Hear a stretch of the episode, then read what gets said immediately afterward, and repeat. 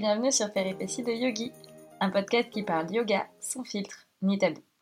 Moi, c'est Aurore. Je suis professeure de yoga et je sais à quel point il est difficile de trouver sa place sur son tapis. C'est pourquoi, deux fois par mois, seule ou accompagnée, je répondrai à tes questions de la manière la plus simple et la plus décomplexée possible. Je te partagerai anecdotes et conseils pour que tu puisses enfin vivre ta meilleure vie de yogi, ou pas. Coucou, nous voici... Oula, on recommence. Et coucou, nous voici dans le troisième épisode pour le coup, mais surtout dans l'épisode où je viens te raconter les bienfaits du yoga. Dans le précédent, je t'ai parlé des bienfaits physiques que j'y ai trouvés. Dans celui-ci, on va plutôt aborder les bienfaits mentaux. Évidemment, si le podcast te plaît, tu peux toujours mettre un petit commentaire, ça fait toujours plaisir et en plus, ça me permettra de le partager aux autres yogis qui nous écoutent aussi. Donc on y va sur la partie mentale du yoga, la partie psychologique. Alors moi, ça a clairement shifté mon mindset. Ouais, ça fait très parisienne comme expression, très je me la pète, je parle anglais. Je vais la refaire du coup. En fait, moi, ça a clairement changé ma vision de moi-même, ma vision du monde, mon rapport à mon corps, mon rapport aux autres, mon rapport à ce qui se passe dans mon environnement, à ce que je ne peux pas contrôler aussi, à mon environnement extérieur, à quelle est ma place par rapport à cet environnement extérieur. Je parle bien de place mentale et pas de place physique. Et donc, euh, ça a remis en question ma vie, puisque tu l'auras peut-être compris dans les épisodes précédents, mais je suis quand même passée de quelqu'un qui ne faisait pas de yoga d'une jeune cadre euh, bien dynamique, bien stressée, qui ne le savait même pas d'ailleurs à ce moment-là, à une prof de yoga. Je suis aujourd'hui hyper épanouie, hyper bien dans ma vie. Euh, et que ce soit dans ma vie pro ou dans ma vie perso, j'ai pris plein de décisions sans pour autant les considérer ou les vivre comme des fardeaux, des ultimatums. J'ai naturellement suivi des voies qui me correspondaient plus. Et donc c'est comme ça que je me suis rendu compte que j'étais hyper stressée. Parce qu'on va revenir sur ce petit passage où j'étais dans la l'ashram. J'en parle beaucoup, mais parce que ça a été un, élément vraiment, vraiment important et vraiment un, et ça a été un déclencheur dans tout ce qui s'est passé ensuite. Donc je fais partie de ces gens où je me sentais pas stressée, tout allait à peu près bien dans ma vie, j'étais dans un truc euh, toujours euh, une vie assez classique. Euh, métro, boulot, dodo. Bon, je prenais pas le métro, mais voiture, qui dit voiture à Paris dit embouteillage. Euh, embouteillage, boulot, dodo, quand t'as le temps, dodo, euh, jamais assez en plus. Plein de choses à penser, plein de choses à faire parce que quand tu rentres du boulot, il faut quand même aller faire les courses, il faut acheter les courses, il faut penser à ce que tu as prévu d'acheter, il faut préparer, ensuite il faut caler quand est-ce que tu vois tes amis, quand est-ce que tu fais tes loisirs, tout. Tu as un milliard de choses à penser, tu as plein de choses en tête. Et du coup, bah, tout ça, c'est de la charge mentale. Et on parle de charge mentale chez les femmes, bien sûr qu'elle est importante chez les femmes, mais n'empêche que tout le monde connaît ce principe de charge mentale. Après, chaque échelle est différente et c'est ok. Et du coup, dans cet ashram où il n'y avait rien à faire, où j'étais concentrée sur ma pratique de yoga, je n'avais pas à choisir les repas puisque les repas sont fixes. Je n'avais pas à choisir mon emploi du temps ou mon planning, à quelle heure je pars, et si je pars à telle heure, est-ce que j'aurai le temps de faire ça avant, et est-ce que je prends ma douche avant, est-ce que je prends ma douche après, oui mais du coup mon café il va être à quelle heure, tout ça, t'as pas le temps d'y penser à l'ashram, t'es dans le vif du sujet, et du coup, bah, on y va quoi. On est dans le vif du sujet, on se pose pas, on se pose pas de questions. Pardon, on ne se pose pas, mais on ne se pose pas de questions, c'est différent. Sur qu'est-ce qu'on fait, à quelle heure. On suit le planning qui est établi, on doit être présent à toutes les activités, et ce du matin jusqu'au coucher avec quelques petits temps libres. Et là-dedans, je me suis rendu compte que au début, bien sûr, euh, j'ai un peu chouiné, j'étais en mode oh, là, quand même, on nous impose. Euh, euh, moi, j'ai envie de faire ce que j'ai envie quand j'ai envie. J'aime la liberté. je veux faire ce que je veux quand je veux. tu, vois le schéma. Hein. Et donc, du coup, je me suis rendu compte que finalement, après quelques jours, quelques semaines, ça me faisait beaucoup de bien. J'avais plus rien à faire, plus rien à penser, plus de charge mentale. Et là, j'ai commencé à me sentir beaucoup, beaucoup plus sereine. Je me suis sentie plus sereine, j'ai commencé à aller aussi réfléchir à certaines situations dans ma vie qui me posaient problème sans pour autant avoir des solutions ou sans pour autant être en train d'anticiper le futur. Parce que, parce que je fais partie de ces gens qui sont, alors, catégorie à la mode ou pas, je sais pas, peu importe, mais hypersensible, c'est-à-dire que je suis toujours en train d'anticiper le futur et de m'angoisser pour un futur qui n'est pas encore arrivé. Je passe plus de temps à stresser de choses qui n'arriveront peut-être pas. Si toi aussi tu es dans ce cas-là, tu sais que c'est fatigant de toujours tout anticiper, sachant qu'en plus dans tout ce que tu as anticipé, le seul truc que tu n'as pas anticipé, c'est celui qui va arriver. Et donc à ce moment-là, bah, tu n'as plus le temps d'anticiper, tu peux te poser des vraies questions sur ton instant présent, sur est-ce que je me sens bien, est-ce que je me sens pas bien. Tu peux aussi laisser le passé de côté. Et le passé, ça prend parfois pas mal de place dans nos vies, donc tu peux vraiment tourner la page sur tout ce que tu as fait ou pas fait dans ta vie et venir te concentrer sur l'instant présent. Et à ce moment-là, j'ai commencé vraiment à me sentir beaucoup plus légère, et pas au sens physique, alors bien sûr au sens physique, mais on en a déjà parlé, plutôt au sens mental. Je fais mon voyage en Inde, je termine mon voyage, je passe mes mois et demi et je rentre en France. Et là, je me retrouve à devoir à nouveau organiser mes journées, organiser mes voyages, organiser mes lessives, organiser mes courses, organiser le fait de revoir mes amis, le fait de à quelle, date je vais partir en voyage, à quelle date je vais pas partir, et si je pars au Canada, et s'il faut que je recherche un emploi. Bref, je vois que là, le stress commence à remonter. Et ce stress, en fait, il était déjà là avant, sauf que je m'en rendais pas compte. Et le yoga m'a permis vraiment de prendre ce recul sur qu'est-ce qui me stresse dans ma vie. Et je vais te donner un exemple très concret, je me suis rendu compte que les supermarchés me stressent. Donc aujourd'hui, je ne vais plus ou très peu dans des supermarchés parce que ce choix permanent qu'on nous offre dans les supermarchés est démesuré à mon sens et moi, ça me fait paniquer. Je m'en rendais pas compte, mais ça me fait paniquer. Tu m'amènes dans un rayon biscuit. Et ben je sais pas quel biscuit je veux. Je veux juste un biscuit. Je veux juste un truc sucré, c'est tout. Et trop de choix, tu le choix. Et je me suis retrouvée comme ça à devoir organiser un tiramisu pour mes amis, hyper fière. Et je me retrouve au supermarché, donc je me retrouve à devoir acheter des biscuits pour le tiramisu. Et là, gros bug, je ne sais plus quel type de biscuit il faut. Je sais plus si c'est des langues de chat, si c'est des boudoirs, si c'est des spéculoos. Je sais plus. Et panique, panique. Du coup, je me retrouve en crise d'angoisse. Pourtant, je rentrais de l'ashram. Et là, je me suis dit, ok, Aurore, c'est pas grave. Prends tous les biscuits, tu verras chez toi. De toute façon, là, tu es dans une situation où tu peux pas t'en sortir dans l'immédiat. Tu vois bien que c'est la situation qui te stresse. Tu fais du mieux que tu peux t'as pas la solution, tu prends les biscuits et puis tu passes à autre chose. effectivement, c'est ce que j'ai fait, donc j'ai acheté tous les biscuits. Oui, j'ai acheté un paquet de chaque. On a mangé de tiramisu pendant trois semaines, mais au moins ça m'a soulagée et surtout ça m'a permis de me rendre compte que mon environnement il ne correspondait pas et que ça a un impact sur la manière dont moi je me sens. Et donc ça me stresse. CQFD, du coup, j'ai pris des décisions qui me vont bien et c'est très personnel comme décision et c'est vraiment un sentiment qui est très personnel. Si tu adores dans les supermarchés, tout comme la raison de manger de la viande ou pas, on peut en discuter pendant 3 heures sur ce podcast, mais c'est pas le but. Donc vraiment, juste dis-toi bien que le yoga, ça va te permettre d'aller trouver plus facilement en toi les ressources et de trouver les choses qui te conviennent ou pas et évidemment, quand on prend facilement une décision, bah, du coup, il y a moins d'énergie dépensée inutilement et on est beaucoup plus à l'aise, on est beaucoup plus joyeux, on est de meilleure humeur et c'est une énergie qu'on a pour faire des choses qu'on aime et plus on fait de choses qu'on aime, et ben moins on est stressé. Ça, c'est vraiment le point qui a changé dans ma vie. Enfin, un des points qui a changé, c'est ma relation avec le stress et ma relation avec les choses que je ne contrôle pas et mon environnement extérieur. Donc si moi je peux pas changer, je peux soit changer mon environnement extérieur, soit changer mon regard à l'environnement qui m'entoure.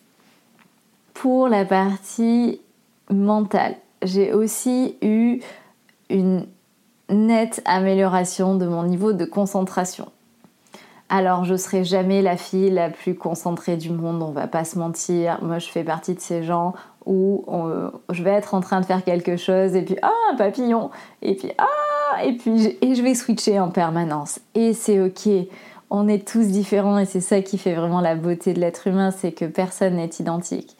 Mais par contre, ma capacité de concentration avant, c'était vraiment quelque chose qui me contraignait, quelque chose qui était difficile à gérer pour moi parce que ça m'empêchait de faire ce que je voulais quand je voulais, comme je le voulais.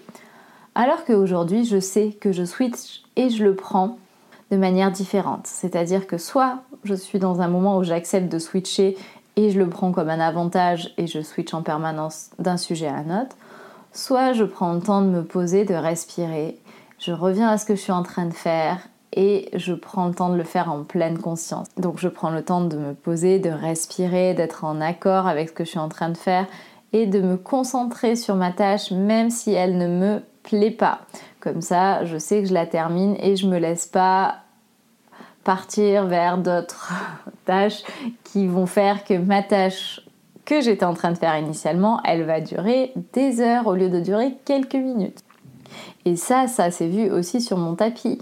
Les premières fois, donc en plus de mes entorses à la cheville, j'étais pas concentrée et toutes les postures d'équilibre, je les tenais même pas une nanoseconde.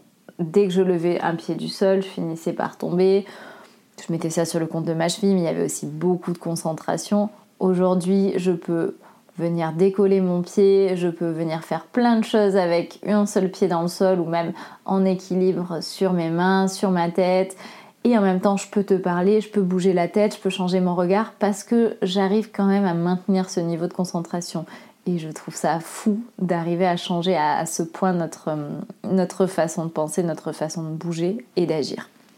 Voilà pour la partie concentration, c'était un petit peu plus court, mais sinon, pareil, on peut rester mais sur des heures et des heures. Je peux te raconter euh, plein d'anecdotes et c'est ce que je ferai dans les épisodes suivants. Si j'espère que tu continueras à écouter.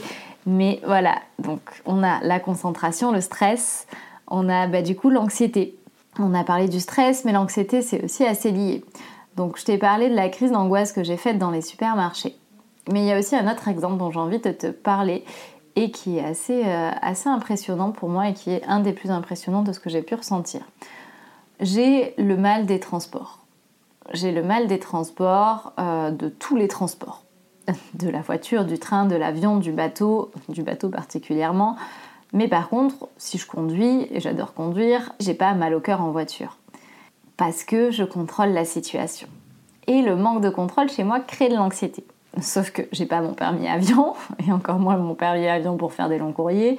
J'ai pas mon permis train, j'ai pas mon permis bateau. Donc autant te dire que je ne suis pas maître de mes trajets lorsque je prends ces modes de transport. Et avant le yoga, c'était systématique. J'avais essayé plein de médicaments, mais dès que je montais en voiture, en train, en avion, en transport, j'avais la nausée, je me sentais pas bien, vaseuse, des malaises parfois. Vraiment pas sympa à vivre. Je pars en Indonésie cette fois, je fais mon teacher training, donc je fais ma formation de prof de yoga. Je respire du coup beaucoup, je fais beaucoup d'exercices de respiration, beaucoup de yoga pendant un mois intensif. Et là, je prends le bateau, aucun mal de mer. Je fais trois heures dans un petit bateau avec une grosse houle et aucun mal de mer. Et là, je me dis, c'est quand même fou, mais voilà, c'est peut-être le coup de la chance, je tilte pas plus que ça. Je me dis juste, ça, finalement, le bateau, c'est super agréable. Les journées passent et je me dis, bon, allez, bah écoute, plus que t'as pas le mal de mer, tu vas le retenter et tu vas partir faire de la plongée. Plongée qui, en temps normal, est quelque chose pareil qui me rend très anxieuse parce que j'ai du mal à respirer, je panique, j'ai l'impression que j'ai plus d'air. Et je me dis, bon, bah écoute, Aura, tu sors de ta formation de yoga, vas-y quoi. Au pire, de toute façon, euh, tu resteras sur le bateau. Maintenant que t'as pas l'air d'avoir le mal de mer, tu verras. Et effectivement, j'ai pas eu le mal de mer. Ma première plongée s'est pas hyper bien passée, mais j'ai retenté et j'ai pu effectivement respirer calmement, profiter. La respiration était un petit peu différente puisque j'avais respiré pendant quasiment un mois avec le nez et là on me demandait de respirer qu'avec la bouche. Mais dans l'ensemble, je me suis sentie quand même vachement bien et super sereine. Et là, je me dis, bon, bah ok, il y a peut-être quelque chose quand même qui se passe avec le yoga.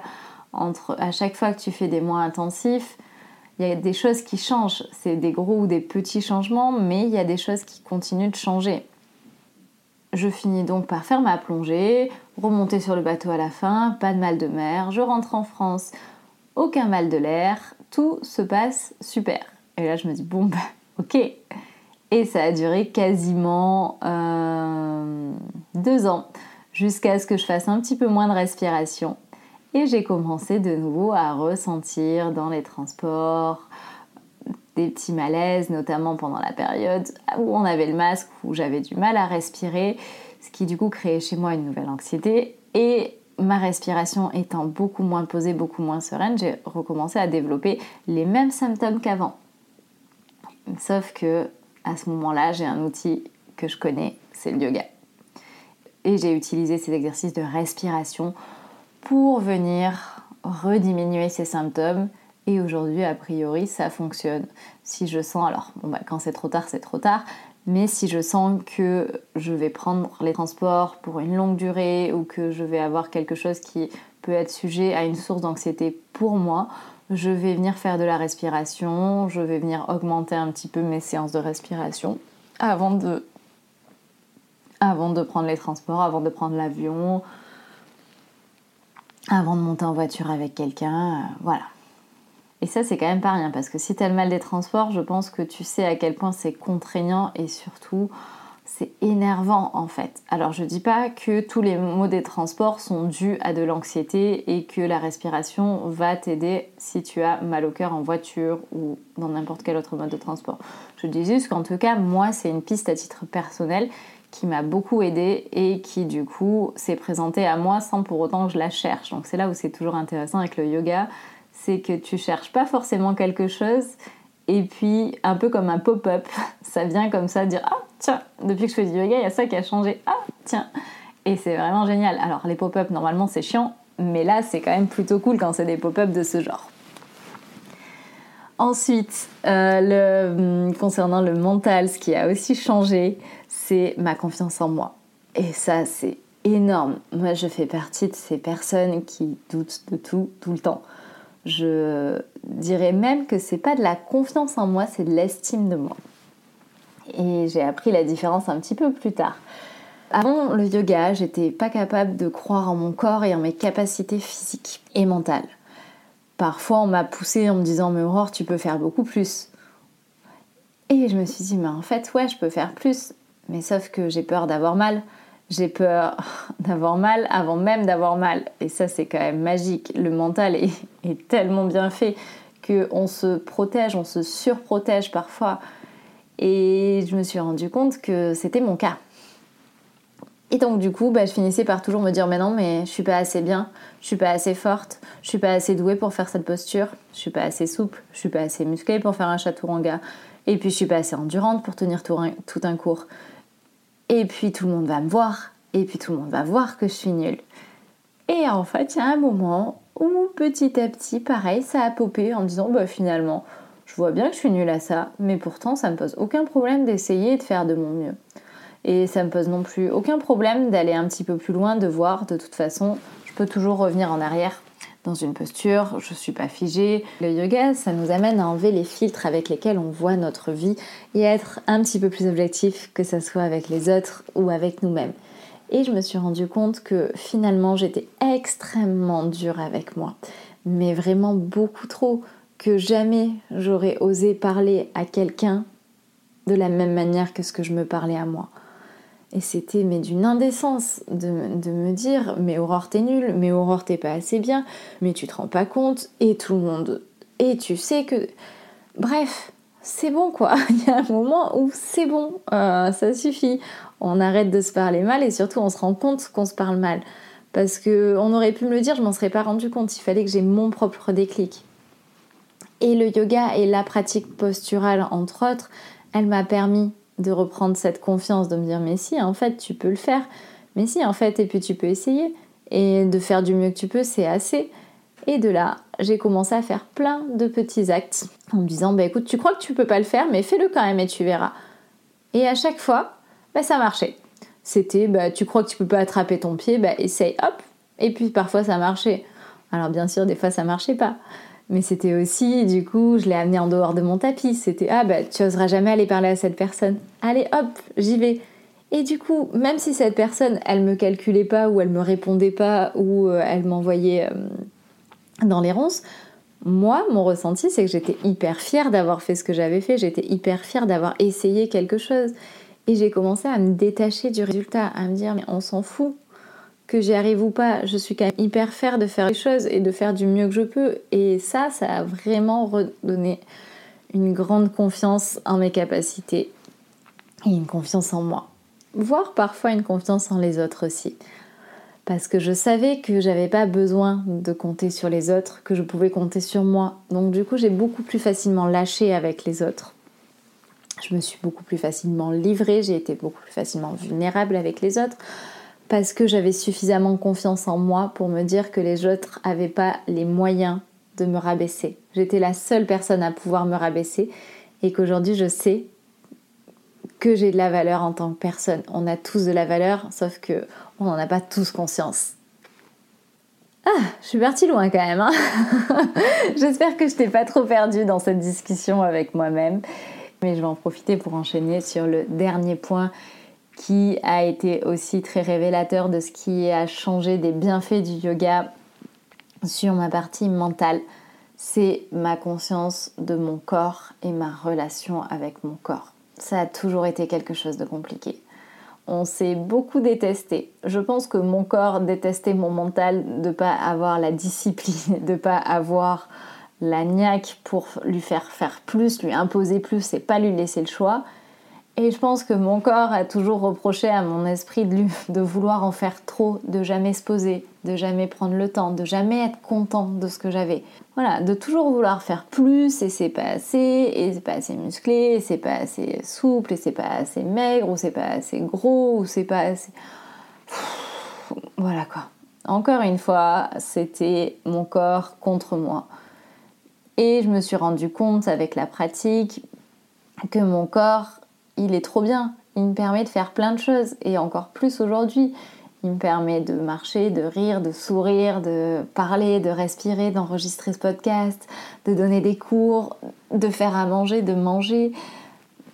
Il me permet de faire tout ce que j'ai envie et c'est tellement génial. Et cette gratitude-là, avant, on avait beau me la dire, écoute, soit t'es en bonne santé, tu peux marcher, t'as as de la chance, tout va bien. Et bien pourtant je la ressentais pas.